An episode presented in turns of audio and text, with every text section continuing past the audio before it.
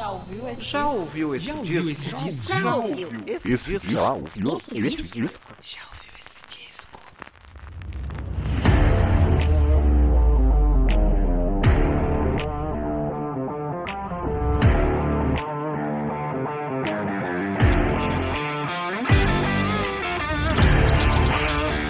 Começando mais um podcast. Já ouviu esse disco? Eu sou Danilo de Almeida e esse é o podcast onde a gente fala sobre discos. Essa é a quarta temporada do podcast onde eu estou falando aí sobre discos lançados entre 1991 e 2021. Todo episódio eu exploro um ano aqui de lançamento, né? É, separo alguns discos, né? Falo rapidamente de alguns ali e entro mais detalhadamente em outros. Se esse é o primeiro episódio que você está ouvindo, seja muito bem-vindo. Se você estiver ouvindo isso aqui pela rádio Rio Vox FM, estamos na rádio Rio Vox FM, também seja muito bem-vindo. Não se esquece de seguir o podcast lá no Twitter e no Instagram, né? No Twitter é o arroba já ouviu o disco e no Instagram é o arroba já ouviu esse disco. E lá você pode comentar no post, né? De cada episódio o que você tá achando, se tem algum disco que eu esqueci de falar, algum disco que você gostaria que eu falasse aqui que não entrou na lista, né? Desses 30 anos de música. Então, deixa o feedback lá pra mim que todo final de temporada eu faço um episódio especial lendo as mensagens, os comentários de vocês, enfim, dando o feedback sobre o feedback de vocês. Então, não se esquece de seguir lá no Twitter, já ouviu o disco, e no Instagram, já ouviu esse disco. Hoje eu vou falar sobre os discos aí de 2018 e hoje nós teremos aí um programa pesado. Hoje aqui a gente vai ter só um contraste ali entre o metal mais antigo, talvez um metal é, mais novo, né? Essa dualidade que tem, né? Bandas novas fazendo som um pouco mais antigo, né? Já que o programa passado foi o contraste, o puro creme do contraste, né? Teve ali o pop e músicas mais melancólicas, como a Lana Del Rey, uh, depois falei do Hairstyles, da do Jaquette, e teve Rammstein, Slipknot, mas haverão programas, né, nessa temporada que vai ser os, os destaques, né, serão mais voltados para um estilo como esse programa de hoje, onde os destaques serão músicas mais pesadas.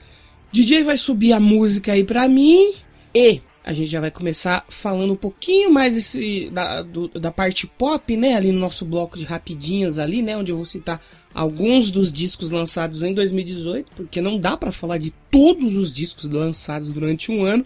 Eu faço uma listinha ali com alguns que eu queria é, mencionar aqui, né? Nem todos dão para dá para ser o destaque do programa, mas eu separo uma listinha ali, nosso bloco de rapidinhas ali. Então a gente vai começar um pouco mais pop, porque depois, né, do meio para frente aí é só paulado. Então DJ sobe a trilha aí, eu já volto pra gente falar sobre os discos lançados no ano de 2018.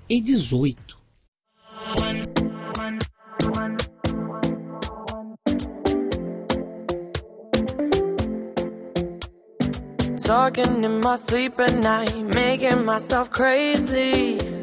Out of my mind, out of my mind. Wrote it down and read it out, hoping it would save me.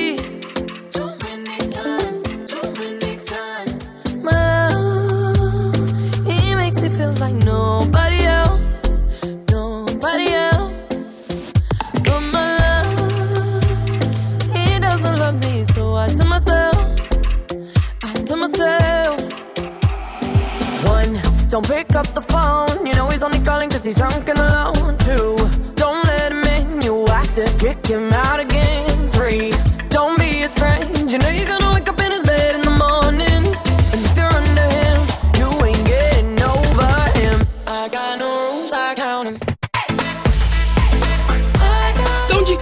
começar essa nossa lista de rapidinhos aqui, eu já, já coloquei aqui, né? Você ouviu aí o som da Dua Lipa, que em 2018 lançou o seu álbum de estreia, né? O álbum que leva o mesmo nome dela, né? Dua Lipa. E foi um disco que eu só fui ouvir depois de conhecer o Future Nostalgia, que é um dos meus discos favoritos. Já teve episódio aqui no Já Ouviu Esse Disco. E o primeiro álbum dela ainda é aquele pop mais convencional, não me pegou tanto, apesar de hoje eu gostar de algumas coisas ali mais do que eu gostei da primeira vez que eu ouvi. Outra cantora que lançou um disco em 2018 que não me pegou tanto também, apesar de eu gostar muito dos outros trabalhos dela, foi a Florence The Machine, né? Que lançou High as Hope, né? É bem diferente assim dos talvez dos dois primeiros, que esse aqui já é é um disco que não, não, não me agradou tanto, tem uma outra uma coisa ou outra no meio que eu, que eu achei interessante, mas não me pega tanto quanto os primeiros. Quem também teve sua estreia em 2018 foi a Camila Cabello, né? Foi o primeiro álbum solo dela aí depois que ela deixou o Fifth Harmony e teve a faixa Havana como seu mega hit ali, né? O álbum foi muito elogiado pela mistura de elementos de música latina ao pop, né? A música pop convencional. Assim como a Rosália lançou El Mal Querer, né? Que também mistura esse pop mais convencional, esse pop moderno ali, com elementos de música hispânica, né? Então ele tem uma sonoridade bem interessante. Outro disco também de 2018 que tem uma sonoridade bem é, peculiar que eu achei bem interessante, né? Foi uma descoberta que eu fiz, quase que foi um dos discos destaques aqui hoje, né? A Jamel Monet, que ela lançou aí o Dirt Computer, que é um disco que eu vi em muitas listas de melhores do ano vi aparecer repetidas vezes, então fui ouvir. Eu achei bem interessante esse disco, o Dirt Computer da Jamel Monet. Acho que é Monet, que falaram que ela deve ser francesa. Monae, deve ser Monet. Se não for Monet, você me corrige aí no Instagram ou no Twitter do Já ouviu esse disco. O Drake também lançou em 2018 o disco Scorpion, né? Foi um puta sucesso esse disco.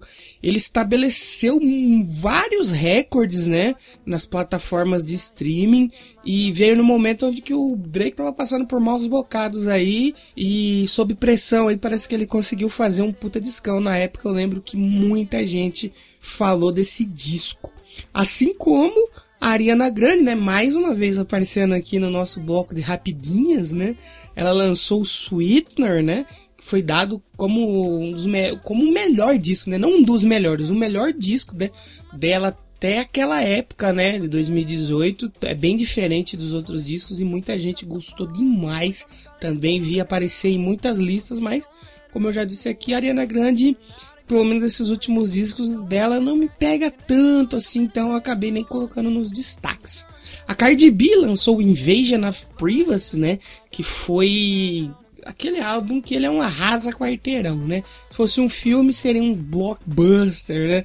Que ele já estreou no topo da Billboard e ele se tornou o primeiro álbum de uma mulher rapper a se manter por três anos inteiros ali na Billboard 200, sem contar que todas as faixas desse disco entraram na Billboard Hot 100 e fez é, isso fez que a Cardi B se tornasse a primeira artista feminina a conseguir o certificado de ouro para todas as faixas de um mesmo disco. Cara, bizarro, é gigantesco esse disco da Cardi B.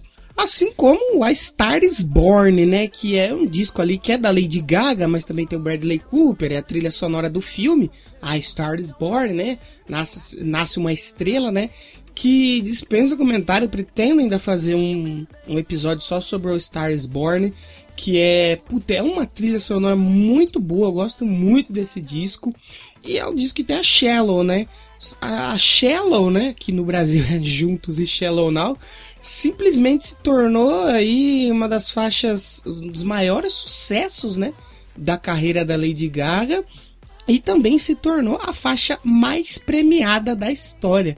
Ela passou aí os 28 prêmios da Formation da Beyoncé e 23 prêmios de thriller do Michael Jackson, né? Shallow aí é, deu para Lady Gaga, né? Ajudou ela a se tornar a primeira artista a vencer os cinco principais prêmios de uma mesma temporada. Ela ganhou com Shallow, ela ganhou o Oscar, o Grammy, o Globo de Ouro, o BAFTA e o Critic Choices. É um absurdo, absurdo completo esse disco.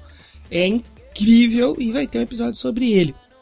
Entre as minhas descobertas aqui, né, para fazer esses episódios sobre os discos aí de cada ano, eu conheci aí o Wireless, né, que ele lançou Joy as an Act of Resistance, que é um punk um punk rock assim bem caótico com uma sonoridade meio experimental.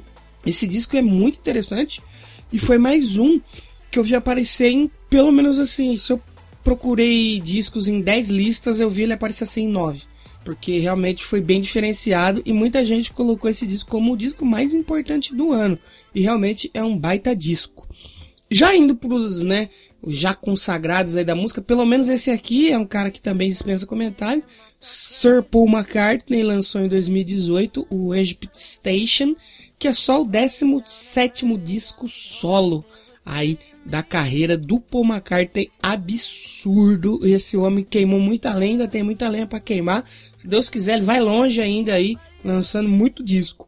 O Muse lançou o Simulation Theory, que assim, é um disco que não me pegou tanto, esses últimos discos do do, do Music virou uma coisa mais, uh, não diria pop, mas menos rock, né, do que no começo.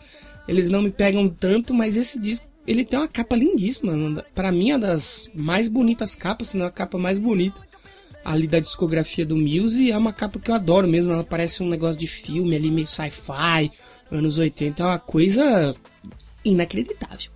O Greta Van Fleet, que já apareceu aqui, né, no primeiro episódio, lá nos destaques, ele lançou o primeiro disco, a banda lançou seu primeiro disco, né, completo, Antes Renove Peaceful Army, em 2018. É um disco sensacional também, tão sensacional quanto o Battle at the Garden's Gate, mas que muita gente ficou falando que parecia com Led Zeppelin, não sei o que e tal, mas como eu sempre digo, que bom que parece algo bom, né? Algo clássico, algo incrível, que é o Led Zeppelin. Em 2018 teve o lançamento também aí do Spaceman, disco aí do meu guitarrista favorito, meu ídolo absoluto da música, o Ace Frehley, né? Que desde 2014 ele veio lançando discos muito legais, muito sólidos, né? É, ele ficou sóbrio aí é, depois de um tempo que ele sempre teve problemas com, as bebidas e tal, e quando ele ficou sóbrio, ele conseguiu começar a lançar ótimos discos e o Spaceman é um baita disco. Outro nome aí das antigas da música, né? Eu acho que não tão antigo quanto o Ace Frehley, né? Mas o Alice in Chains lançou Rainier Fog, né? Um álbum aí que celebra as raízes da banda e que ao mesmo tempo olha, né? Assim, pro passado com respeito, mas mira no futuro mostrando que a banda, apesar aí das tragédias e tudo mais, eles querem rumar para um horizonte aí e vislumbram um futuro de sucesso com sua nova formação. Então Alice in Chains também acho que tem muita lenha para queimar aí por mais tempo. Assim como o vocalista Blaze Bailey, que lançou mais um ótimo disco em 2018, foi The Redemption of the William Black. Como eu sempre vou dizer, né? Os álbuns solos do Blaze são ótimos, são muito bons. É difícil você ouvir e não gostar. Se você for ouvir ali sem nenhum preconceito pelo que ele fez no Iron Maiden, com certeza você vai achar o álbum muito bom, não só esse, quanto os outros que ele lançou ao longo de sua carreira solo. O Power Wolf, né, lançou em 2018 The Sacrament of Sin. Power Wolf para mim, ele é uma banda que ele é bem semelhante ao Sabaton, sabe? Ele tem aqueles sons épicos que poderiam muito bem ser entoados em grandes batalhas, mas que em excesso ele se torna um pouco cansativo. Né? Quando eu descobri a banda, esse disco ele me agradou muito, ouvi bastante. Mas assim, ouvir a discografia do Power Wolf e também a do Sabaton pode cansar um pouquinho, sabe? Porque parece que toda música é muito grandiosa. Ela é muito. É música, como eu falei, de batalha mesmo. E você ouvir, sei lá, 5 horas, 6 horas disso, dá um pouquinho no saco. Ou talvez eu esteja ficando velho e não estou mais conseguindo consumir Power Metal como antigamente. Falando em Power Metal, em 2018, o Angra lançou o Omni, né? Segundo disco aí, com a formação atual, né? O, com o Leone no vocal e tal, Barbosa na guitarra.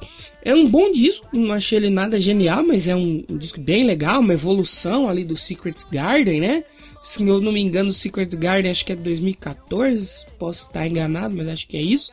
E, mas assim, tem uma música aqui que eu gosto muito, que é a música que tem a Sandy, ela mesma, a Sandy, do Sandy Jr., e a Lies White Glass do Ark Enemy, né? A Black Widow's Web.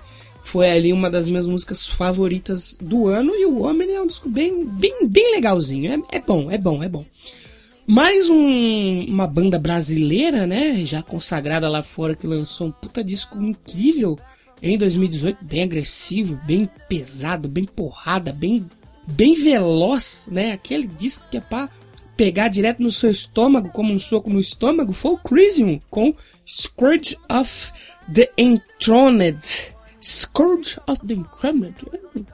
A banda brasileira podia lançar um nome mais fácil aí pra gente, né, Cris? Também foi um disco muito, muito bom, quase entrou aqui nos destaques também, né? E a banda brasileira aí, que hoje acho que é a minha banda brasileira favorita, né? Nervosa, lançou em 2018 o Downfall of Mankind, que eu até me poupo de fazer muito comentário sobre esse disco, que eu acho ele incrível, foi o disco que eu descobri a banda, né? E que já teve um episódio aqui inteiramente dedicado a ele. O álbum aí, Downfall of Mankind da Nervosa, é sensacional. Para fechar o nosso bloco de rapidinhas aqui, temos outro dinossauro do metal, né? Aquelas bandas que já estão na, prateleira acima de todas as outras, né? Que é o Saxon, lançando aí em 2018 o Thunderbolt, né?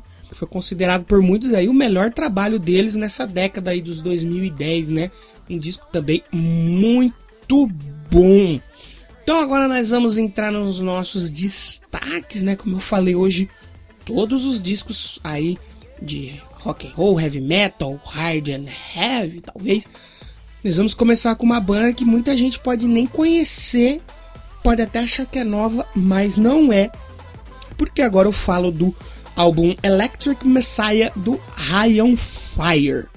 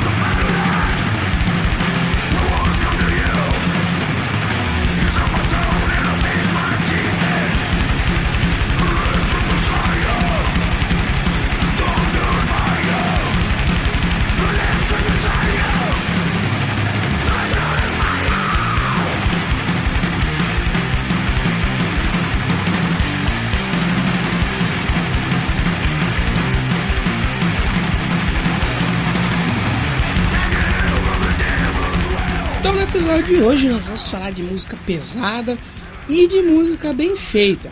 Mas acima de tudo, do contraste aí entre o clássico e o moderno. Pois as bandas e os discos que eu escolhi trazem muito bem essa dualidade bem interessante, que muito metaleiro aí não aceita, mas que se feito na medida certa, fica muito bom. Esse é o caso do High on Fire, né?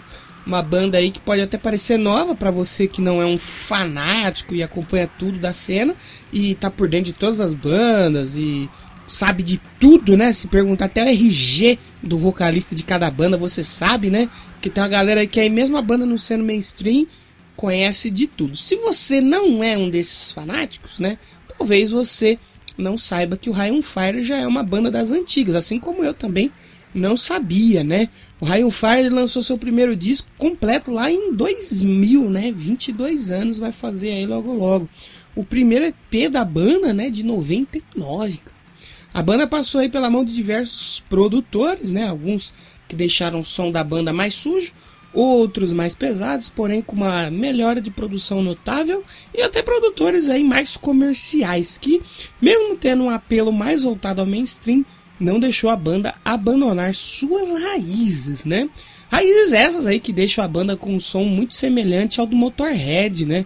Banda a qual High on Fire é sempre muito comparada. E não que isso seja ruim, né? Como eu sempre digo, se for para parecer com algo que seja bom, não tem problema nenhum. A banda também me lembra muito o Mastodon, né? Outra banda aí que parece que é nova, mas já tem vários e vários anos de carreira. Eu também Gosto bastante. A banda tem uma sonoridade rápida e crua, né? Com vocais rasgados e sujos e riffs que algumas vezes também lembram um pouco o Black Sabbath. Ou seja, né, quase uma receita aí de sucesso para agradar os metaleiros mais conservadores com estilo, né? É interessante também o fato que o High on Fire é quase que um projeto secundário do frontman da banda, o Matt Pike, que também lidera o Sleep. Não é o Sleep Knot, é só Sleep. É, essa banda ela faz um som bem diferente do High on Fire, né? Mostrando que o cara ele é bem talentoso, ele consegue pa passear por vários estilos ali, né? A Sleep, no caso, ela estava em ato e ela voltou poucos meses antes aí do High on Fire lançar esse disco, mostrando que o Matt Pike está aí mais ativo do que nunca. O Electric Messiah ele é lançado em 5 de outubro, né?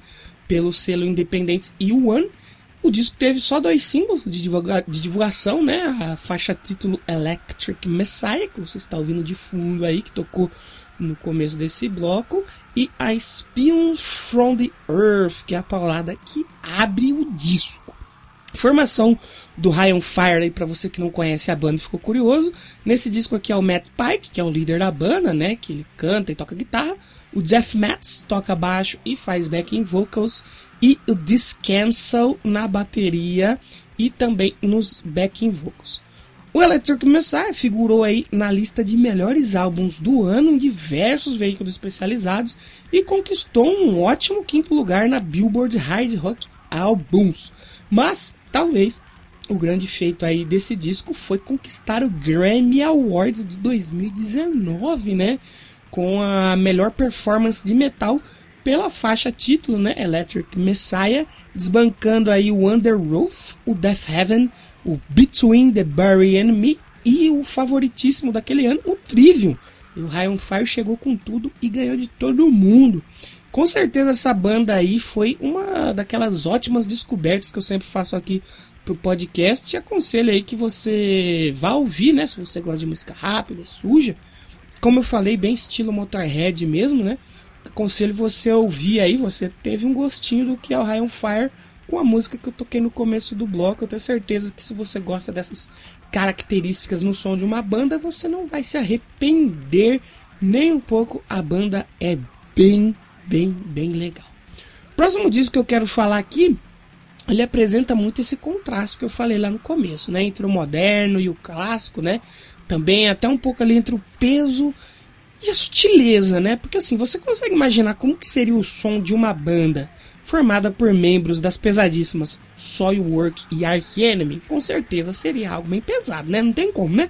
Mas nesse caso aqui, dessa banda que eu vou falar agora, pasmem, não é música pesada, não é música agressiva. Porque eu falo agora do maravilhoso disco Sometimes the Word Enough, do supergrupo The Night Flight Orchestra.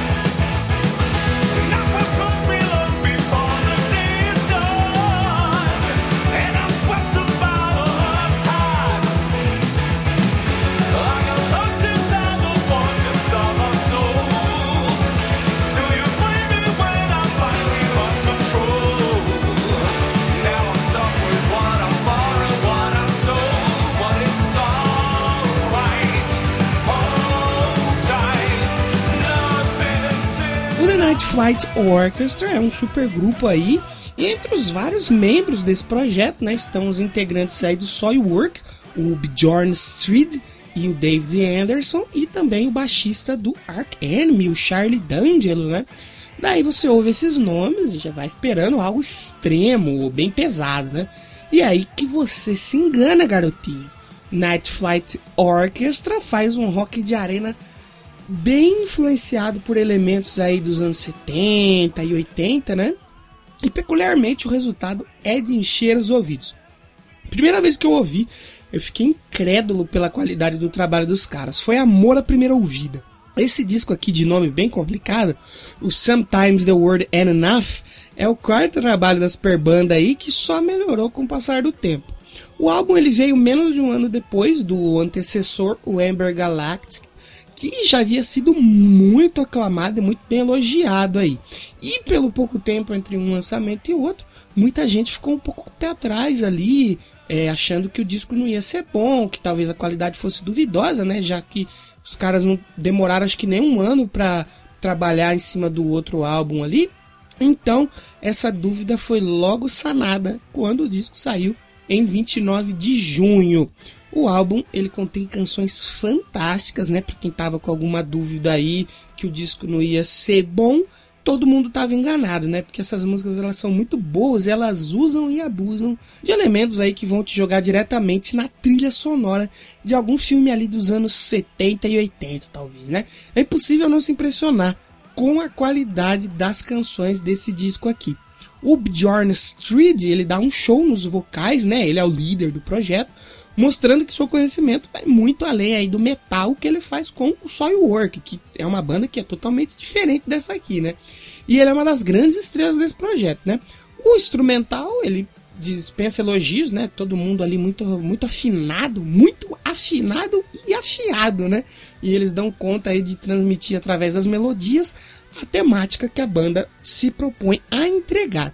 O Sometimes the World and Now traz uma grande fusão de estilos aí diferentes, né? Com melodias cativantes, com toques e pitadas, né? Se isso aqui fosse uma receita da Ana Maria Braga, teria algumas pitadas de Kiss, um pouquinho de Pink Floyd, de Boston, de Journey, Fleetwood Mac, Real Speedwagon, Uriah Heep e até teria ali uma colherzinha de aba também, né? Aquela colherzinha de chá de aba. A banda ainda mescla elementos de funk, soul, jazz, R&B e até disco music, né? Como na faixa Paralyzed, né? Que agitaria facilmente aí qualquer baile de formatura ou flashback aí no clube dos cavaleiros da sua cidade ou talvez no clube ali da firma, no clube dos metalúrgicos, sabe aquele flashback gostosinho que o pessoal organiza, essa música ela tocaria facilmente. Para acompanhar essa onda aí, né, da disco music, como eu falei, temos as dançantes Lovers in the Rain, Can't Be That Bad, que são carregadas de influências aí de synth pop, né, assim como a Pretty Thing Closing In, que tem uma levada new age ali sensacional e até um pouquinho ali um, um, um, um tanto quanto ali um pezinho ali em bidis, né? É bem sensacional essas músicas. É muito interessante ver que não é porque os músicos são oriundos de bandas pesadas que suas referências necessariamente têm que ser semelhante ao que eles tocam, né? É muito legal ver como ótimos músicos não se prendem a um estilo específico e sim tem uma gama gigantesca de referências e é mais ou menos o que eu tento fazer aqui no Já Ouvi Esse Disco, né? Esse é um episódio mais rock and roll, mais heavy metal e tal, talvez esse disco fuja um pouco do que são os outros, mas haverão episódios que a nossa temática vai ser essa: você não ficar preso a apenas um estilo. Night Flight Orchestra é mais uma daquelas bandas que se você está aí me ouvindo e não conhecia, depois que esse episódio aqui acabar, por favor, vai ouvir mais do Night Flight Orchestra, que essa banda é fenomenal. Agora voltando ao peso, né, com mais uma banda que talvez aí passa um pouco longe do mainstream e que por incrível que pareça, logo eles vão completar 30 anos de estrada, assim como eu, né? Logo logo completo 30 anos de estrada. Essa banda que eu vou falar agora é o Amorphis, pois em 2018 eles lançaram um descasso, o Queen of Time.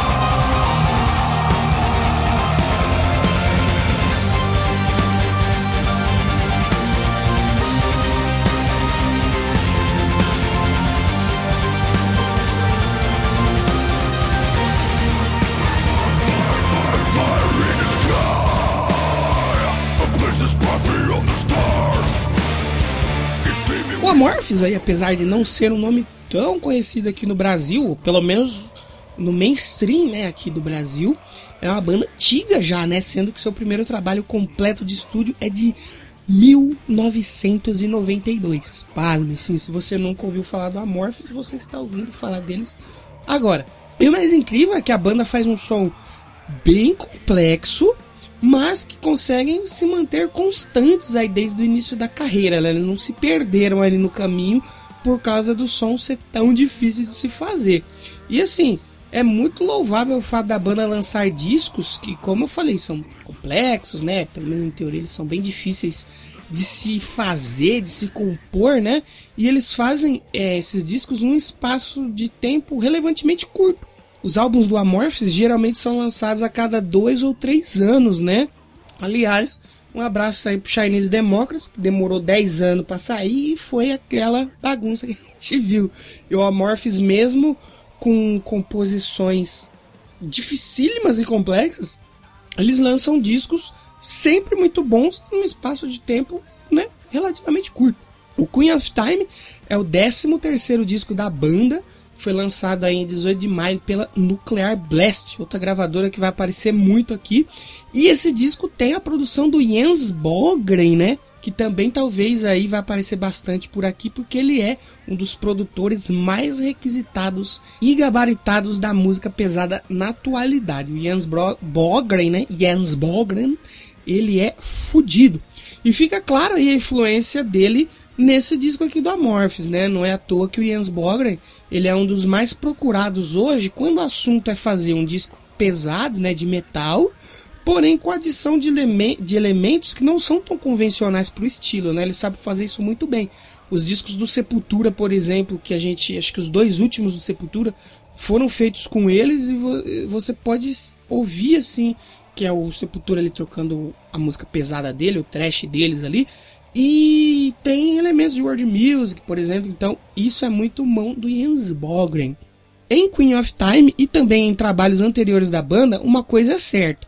Não dá para colocar um rótulo no Amorphis, né? Falar qual que é o estilo de música que eles tocam, né? Apesar deles terem começado aí como uma banda de death e doom metal, Hoje a banda passa por vários estilos, né, várias vertentes aí, e se arrisca até com elementos de fora da música pesada, né?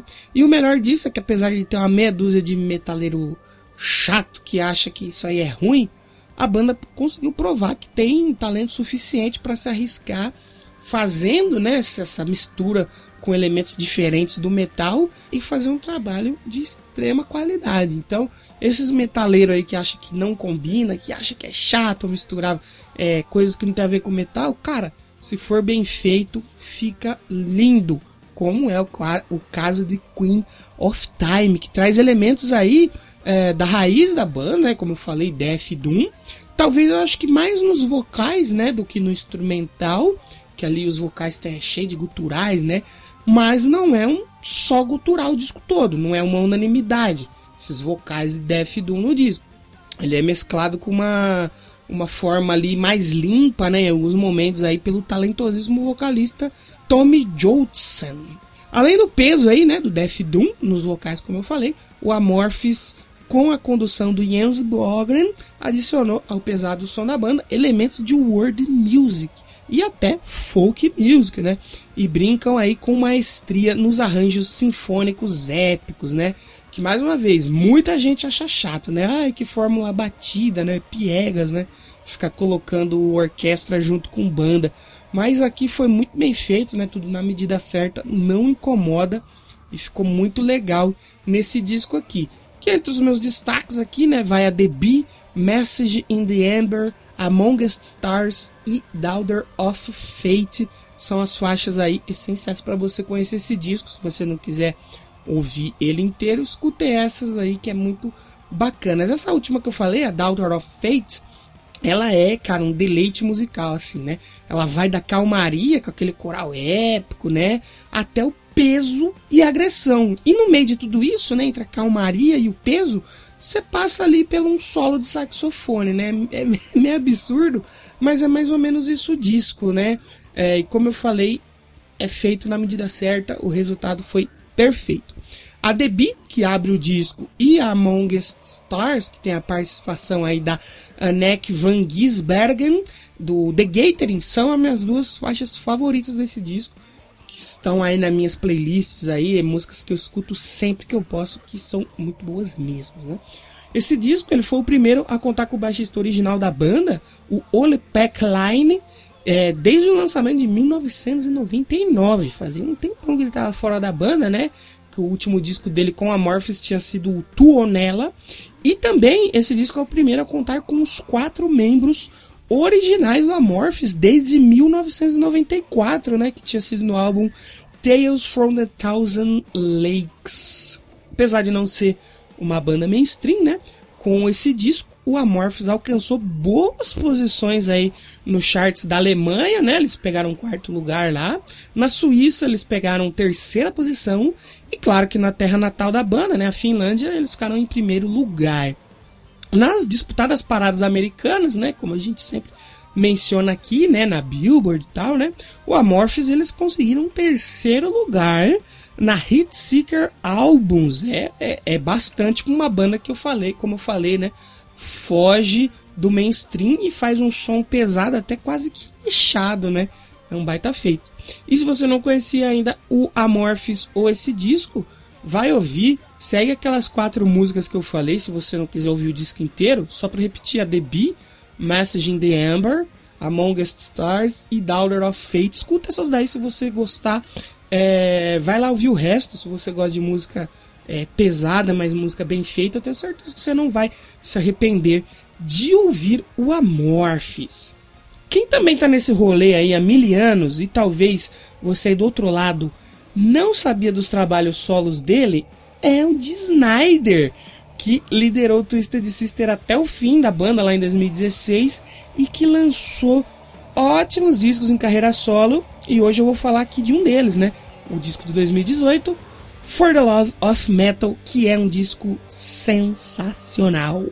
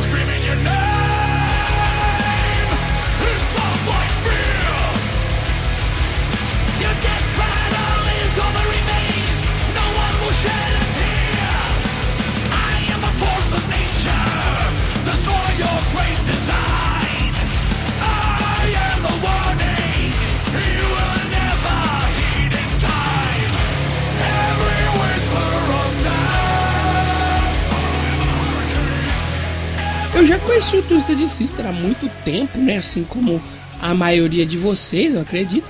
Mas eu nunca tinha parado para ouvir nada do D. Snyder solo, né? Depois que a banda acabou, ele começou a fazer os discos solos, né? Sua carreira solo. E para minha surpresa, os trabalhos dele são ótimos. Eu me arrisco até a dizer que seus dois últimos discos aí são melhores que muita coisa que ele fez com o Twisted Sister. Sim, pode até soar um pouco como heresia aí, mas para mim é isso. Na minha humilde opinião, o For the Love of Metal de 2018 e o Levi Scar de 2021 são dois discos fenomenais. E antes de vocês me apedrejarem, eu já ouvi sim a discografia do Twisted Sister. Tem muita coisa sensacional, mas também tem muita coisa que dá para você pular que não é tão legal assim. E nesses discos aí que eu mencionei do D. Snyder, esses dois últimos, né? Simplesmente não dá para pular nada. São todas músicas fenomenais, né? Na maioria do tempo, a música é rápida e pesada, mas não daquele jeito que incomoda você ouvir ali por duas horas seguidas, né? Como eu falei lá no primeiro bloco, que eu tô um pouco enjoado de ouvir power metal por muito tempo.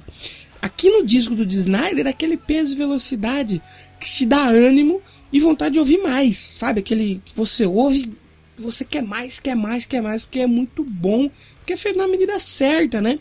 E eu acho que a voz do Snyder ela combina muito mais com esse estilo pesado do que com aquele hard rock farofa, talvez, né, que o Twisted Sister fazia. E aí você vai me dizer, ai, mas o Twisted Sister também tem música pesada? Sim, tem, mas não são todas, né, músicas pesadas, como é o caso aqui da carreira dele só. Já com as canções da carreira solo de Snyder, as coisas são bem diferentes, né? É pauleira o disco todo, mesmo que em certos momentos ele flerte ali com o hard rock que o consagrou na frente do, do Twisted Sister, ou até passando por algo mais moderno, é tudo bem equilibrado e não incomoda aqui na carreira solo dele e nesse disco. No For the Love of Metal, ele declara aí todo o seu amor pelo metal e ele presta um baita tributo a esse gênero tão complicado que a gente ama e às vezes a gente odeia, mas a gente não consegue parar de ouvir. A produção do disco ficou por conta do Jamie Jasta, né? O vocalista do Hate Breed. E a gente tem até um brasileiro colaborando aqui com esse disco, né? A capa é feita pelo artista Marcelo Vasco, né? Que ele também assinou a capa do Livia Scar, do Snyder. E ele já trabalhou aí com grandes nomes do metal, como por exemplo o Slayer, né? Que ele fez a capa do último disco do Slayer e ele fez a capa do último disco ao vivo do Slayer. Então, temos o Brasil aqui, vai Brazilian, temos o Brasil aqui nesse disco do Snyder. Como eu falei anteriormente, o Snyder ele equilibra muito bem as coisas aqui no, nesse disco aqui. Nas duas faixas iniciais, já dá para perceber muito bem isso, né? Em Lies Are Business, Parece que você tá ouvindo um novo som do Judas Priest. Parece. Você lê e fala: opa, que isso aqui é Judas? Né? É um verdadeiro petar essa música, A Lies Are Business. Já na sequência dela vem a Tomorrow's No Concern, né? Onde o andamento diminui um pouco né, em relação à faixa anterior, mas ela não perde o peso e ela tem uma pegada um tanto quanto mais moderna. Então você tem ali uma música que parece um clássico dos anos 80 do Judas Priest e você tem uma música que parece um metal mais 2010, né? Ali da década de 2010. Então é bem interessante essa dualidade aí. O álbum ele foi lançado pela Napalm Records, outra também que vai aparecer muito aqui é a Napalm Records, acho que eu vou falar muito desses caras aqui. Uma gravadora sensacional. E o disco foi lançado em 27 de julho, né? Teve três singles de divulgação. Foi a Tomorrow's No Concert, Become the Storm e I Am the Hurricane. E no disco, o Dee Snyder aí conta com alguns convidados de luxo, né? A Lies White Glass, do Ark Enemy, falando mais uma vez deles aqui, né? Ela participa ali da faixa Dead Heart Love Die Enemy, onde ela canta com vocal mais limpo, né? Ela não usa aquele vocal dela poderoso, né? Aquele gutural rasgado, né? Que ela usa no Art Enemy. Ela mostra aí que ela sabe cantar muito além do gutural. O Howard Jones, né? Que é o ex-vocalista do Kill Sweet Engage. Ele participa da faixa The Hardest Way. E ainda também tem a participação do guitarrista Joey Conception, da banda Armageddon, que é a banda do Christopher Amolf, também aí ex-Ark Enemy, olha aí o Ark Enemy mais uma vez. O Joey ele participa nas faixas All Over You e na The Hardest Way. The For the Love of Metal, uma carta de amor aí muito bem escrita para o heavy metal e a faixa título, né, que fecha o disco, a faixa For the Love of Metal, ela deixa isso muito claro, fazendo referências a diversas músicas clássicas do heavy metal, é bem legal essa faixa, ouça ela prestando atenção na letra, que você vai perceber o nome de várias músicas ali clássicas do heavy metal. Esse é um daqueles discos, se você gosta de música pesada e ainda não ouviu, assim que esse episódio acabar, a sua lição de casa é ir ouvir o For the Love of Metal do. Snyder e depois contar para mim o que você achou do disco, que é um disco bem bacana, um disco bem, bem, bem, bem legal. E já que o papo de hoje está sendo sobre essa mescla, né, ou quase essa dualidade entre moderno e clássico, atual e antigo, né, preto e branco, um e zero, esse contraste, né? Agora eu quero falar de uma das minhas bandas de cabeceira, né, uma das minhas bandas favoritas e que conseguiu evoluir a cada lançamento e mesmo sendo uma banda nova, né, a banda mais dos 2010 para cá, ela conseguiu trazer a temática setentista, oitentista ali todas as suas músicas aí e evoluir de um rock obscuro, né, quase que um negócio meio que medieval do primeiro disco ali, até para algo mais dançante, porém ainda com uma pitada bem sombria. Porque agora eu falo do prequel, quarto álbum de estúdio do Ghost.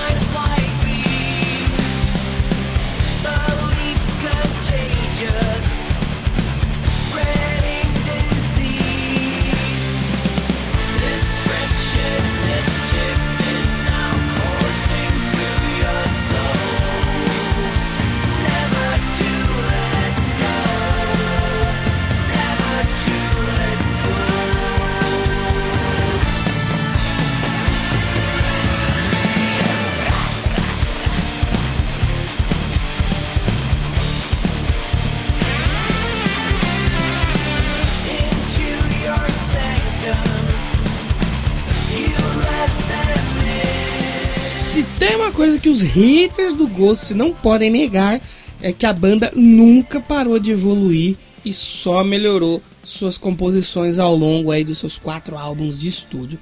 Negar isso é não querer enxergar os fatos e a realidade. Como a gente costuma dizer, ghost ou não ghost, a banda é boa, cara. Não adianta.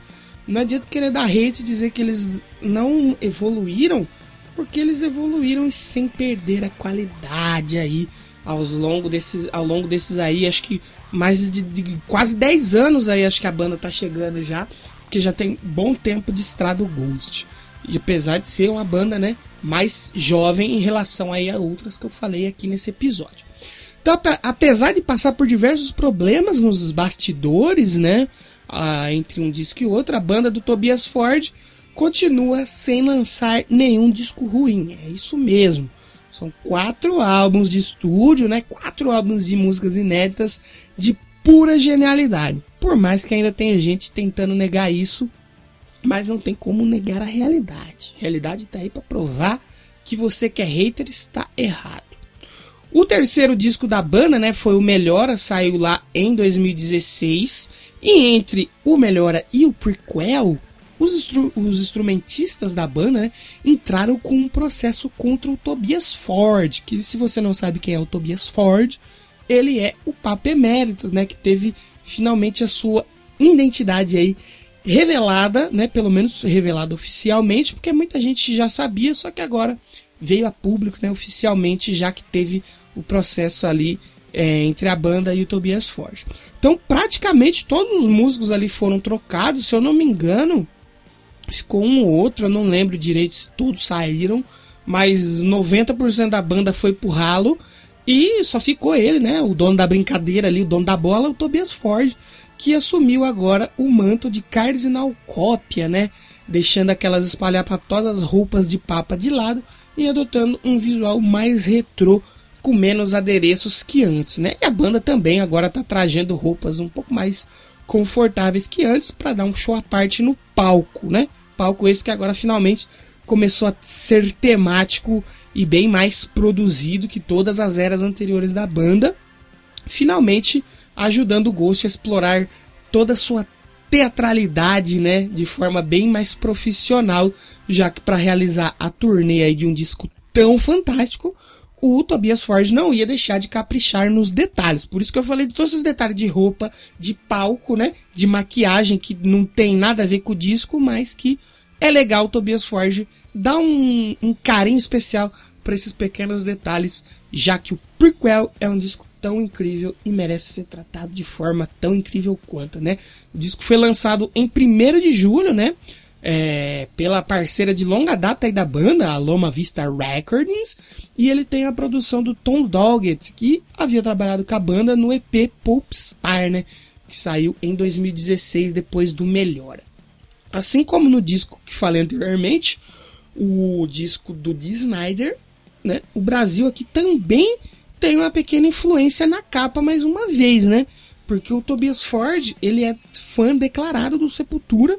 Ele tem a capa do disco Bestial Devastation tatuada no braço. E é justamente a referência, né? A capa do Bestial Devastation é a referência para a arte usada na capa do prequel, que eu vou mostrar para vocês lá no Instagram do Já Ouviu Esse Disco, arroba Já Ouviu Esse Disco. Essa semana eu vou fazer um videozinho lá mostrando para vocês o disco do prequel e os detalhes da capa e tal. Vocês vão ver como elas se parecem muito com a do Bestial Devastation, né? Em prequel, o Ghost está mais pop, né? Ele está mais dançante, mas mesmo assim rock and roll, né? Heavy metal e sem deixar de lado a temática que é o fio condutor da banda desde o primeiro disco, que é a temática satânica e ocultista. Eita! Mesmo em momentos aí mais dançantes, né, como na faixa Dance Macabre, a banda ela está falando de pessoas que estão amaldiçoadas a dançar sem parar até morrerem. Absurdo, né? Como eu já falei em outros lugares, em outros podcasts que eu, que eu participei, em textos também, o Ghost ele é aquela criatura diabólica, né? Que ela vem até você em forma assim de um galã, talvez é de alguém mais atraente, né? Alguém que quer te seduzir, né? Ou talvez de algo mais inocente, como por exemplo as criancinhas que sempre aparecem aqui fazendo aquele coral meio bizarro, né? Que tem todo o disco, né? Do Ghost. Aqui, por exemplo, elas estão na faixa que abre, né? O disco, a Ashes. E o Ghost não vem, é, ele não é aquele diabo que vem até você numa forma bizarra, barulhenta, né? Talvez como um, um black metal aí, né? Um doom metal, né? Não é aquela, não é aquele diabo que quer te assustar. O Ghost é o diabo pop, é o diabo galã, né? Talvez uma das faixas aqui que resuma bem essas misturas do disco, né? E o que é o prequel seja a instrumental miasma, né? que ela começa mais calma, né? Aí ela vai crescendo, ela apresenta uns riffs de guitarra bem legais ali, pesados até em alguns momentos. E do nada vem um solo de saxofone, segunda vez solo de saxofone aqui nesse episódio. E, e é isso, né? O Ghost é aquela banda de metal, mas que faz um som, é, talvez hoje, né? Bem mais pop, mas um pop que fala do capiroto, né? A balada poderosa desse disco aqui, como foi feito anteriormente com a Riz, né, lá no Melhor, que é uma das minhas faixas favoritas do Ghost, aqui no Prequel fica por conta da belíssima Pro Memória. É uma das melhores e mais lindas músicas desse disco aqui. É muito bonita a Pro Memória. Se você não conhece nada desse disco, pelo menos essa aqui você tem que ouvir. Foram lançados aí três singles para divulgar o disco, né? Foi a Dance Macabre, a Faith e a minha favorita do disco, né, que você está ouvindo de fundo e que abriu esse bloco aqui, a Rats, que foi nomeada para melhor música de rock no Grammy de 2019, né? O álbum aí ainda conta com dois covers, né, ou duas versões, como já é de praxe na carreira do Ghost, né? Eles todo final de disco colocar ali algumas versões, né, para músicas antigas, né? Aqui eles apresentaram versões para It's Assim do Pet Shop Boys e Avalanche do Leonard Cohen. Esses covers aí estão presentes na edição de luxo, né, do disco e no vinil de 7 polegadas. A crítica aclamou o álbum e entre as mídias especializadas, né, de rock e metal, o prequel ele pegou o pódio ali de melhores álbuns do ano em quase todas as listas, porque realmente foi um grande disco. E mais uma vez, o Ghost conseguiu evoluir, mas sem deixar suas raízes para trás, né? Sem esquecer ali das suas influências e elementos que fizeram da banda um sucesso, goste você ou não, né? Ghost ou não, Ghost ou não Ghost, o Ghost é um sucesso. E se Prequel ali ele esteve no pódio, né? De, de várias listas de melhores do ano, né? Em diversas revistas, sites, né? De rock e metal. O próximo disco que eu vou falar para fechar o programa de hoje, ele foi quase que uma unanimidade. Ali tá no primeiro lugar de melhores álbuns do ano e não só de rock e heavy metal, mas como em listas de músicas em geral, né, de gêneros em geral, foi o Fire Power do Judas Priest, um dos melhores discos aí da carreira da banda, falo com tranquilidade.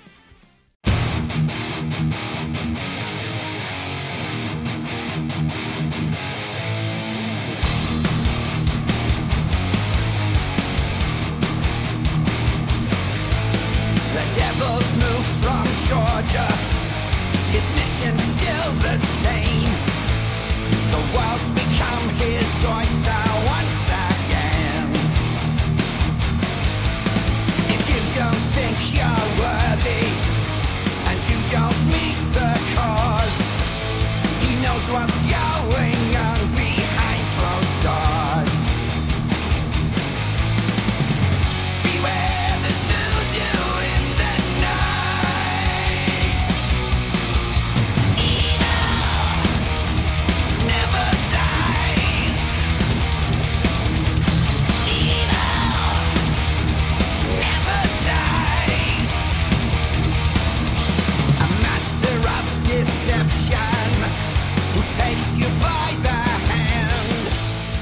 incrível uma banda com quase meio século de estrada e que não precisa provar nada pra ninguém mais, ainda consegue se superar e continua entregando trabalhos tão fantásticos, né? O Judas Priest, depois de tanto tempo de estrada e álbuns que já fazem parte da história do heavy metal, em 2018 conseguiu ampliar ainda mais essa bela história com o lançamento do seu 18º disco de estúdio, o Firepower. A banda vinha do lançamento do álbum Redmere of Souls de 2014, que apesar de ser um disco bem interessante, deixou a desejar em alguns pontos, né? E como eu disse antes, Judas Priest não tem obrigação de provar nada para ninguém mais, né? Ele não precisa lançar nenhum disco revolucionário e mesmo assim em 2018 eles queriam lançar um disco melhor ainda que o The Redmere of Souls lá de 2014. E com o Firepower, a banda provou o porquê de serem, né, é, ícones não só dentro do heavy metal, mas como da música em geral, né? A banda já havia mencionado em 2015 que estava trabalhando em músicas novas. E em 2016, em uma entrevista para uma rádio, por incrível que pareça, o Rob Halford disse que não estava gostando das músicas novas, porque elas estavam muito semelhantes às músicas do Redmere of Souls. E eles planejavam, ainda nessa época, né, é, dessa entrevista, lançar o álbum em 2017. Só que eles só foram entrar em estúdio, né, para gravar o disco em 2017. Por isso que o disco não saiu em 2017 e sim em 2018. E para deixar esse álbum melhor ainda, eles chamaram aí o produtor Tom Malone e a mixagem ficou por conta do End Snip, né? Que eles particularmente têm um, um grande papel na qualidade desse disco aqui. O Tom Malone, né, o produtor, ele já havia trabalhado com a banda em 1988 no álbum Hand It Down. O Firepower, então, ele é lançado em 9 de março pela Epic e teve três singles de divulgação: a Lightning Strikes, faixa título, né, Firepower, e a Never the Heroes, outra faixa muito boa também. O álbum aí, apesar de ter 14 faixas, ele tem menos de uma hora de duração, que você não vê nem o tempo passar ali, né?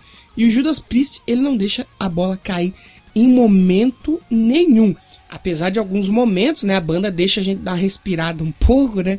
Porque precisa, né? Eles colocam algumas faixas mais cadenciadas ali entre as pedradas, né? Entre uma pedrada e outra, eles deixam a gente respirar. Como por exemplo, né? No início do disco, né? Um, um início explosivo, porque tem a Firepower, a Lightning Strikes e a Evil Never Dies. E o respiro vem na Never the Heroes, né? Para depois voltar com os dois pés no peito aí em Necromancer. Além do heavy metal clássico, o Judas Priest ainda passeia pelo hard rock, como na The Flamethrower, e também no hard and heavy, como na faixa No Surrender.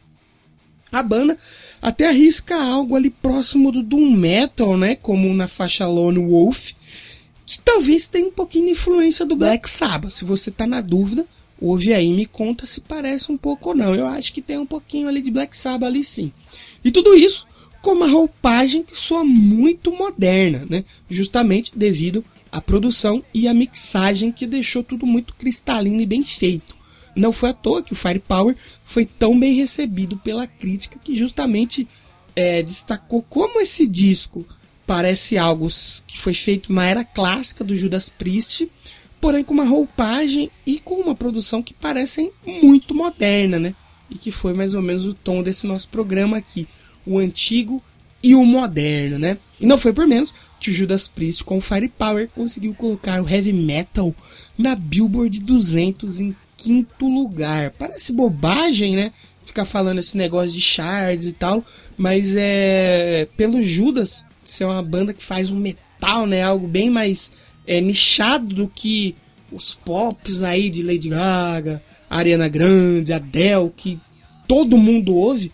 É muito legal você ver eles colocarem ali é, um disco como Firepower em quinto lugar na Billboard 200, né? Essa posição fez com que o disco fosse a melhor posição da banda na Billboard, né? De todos os tempos. Assim como nas paradas britânicas, a banda também pegou um quinto lugar e isso fez com que a banda pegasse o primeiro top 10 nas paradas britânicas desde o British Steel de 1980, cara. Fazia tempo que o Judas Priest não chegava bem nas paradas britânicas como com Firepower foi novamente aí. Então eu vou me despedir com vo de vocês, a gente vai ouvir, claro que uma música do Firepower, né? Que, por isso que ele tá aqui para fechar esse esse episódio. A gente vai ouvir Lightning Strikes, a musicaça do disco aí, uma das minhas favoritas do Fairy Power. E semana que vem estamos de volta com os discos de 2017. Temos bons discos aí e temos discos que para mim foram bem fora da caixa, assim, fora do meu radar musical, fora da minha bolha. Foi muito legal fazer aquele episódio sobre os discos de 2017. Eu espero que vocês também saiam um pouquinho da bolha musical de vocês aqui com o Já Ouvi Esse Disco, onde a minha missão é essa, tirar um pouquinho você aí da sua zona de conforto musical. Esse programa foi mais pesado, lógico, não tinha como, 2018 foi um ano muito bom pro heavy metal, né? Pro rock and roll, teve discos muito incríveis e não tinha como esse episódio não ficar pesado como uma rocha, né? Pesada aí como heavy metal. Então semana que vem eu tô de volta. Não se esqueça de seguir o Já Ouviu Esse Disco lá no Twitter, arroba Já Ouviu o Disco. E no Instagram, arroba Já Ouviu Esse Disco. E deixar seus comentários aí sobre os discos. Quais discos faltaram, quais vocês mais gostaram, quais vocês menos gostaram. É importantíssimo o feedback de vocês, porque no final da temporada tem um episódio onde eu leio os comentários e falo os feedbacks de cada um. Então é isso, vamos ouvir Lightning Strikes do Judas Priest e semana que vem eu volto com mais discos aí na quarta temporada do podcast, onde estamos falando sobre música entre 1991 e 2021. Então é isso, fiquem com Judas Priest, muito obrigado e tchau!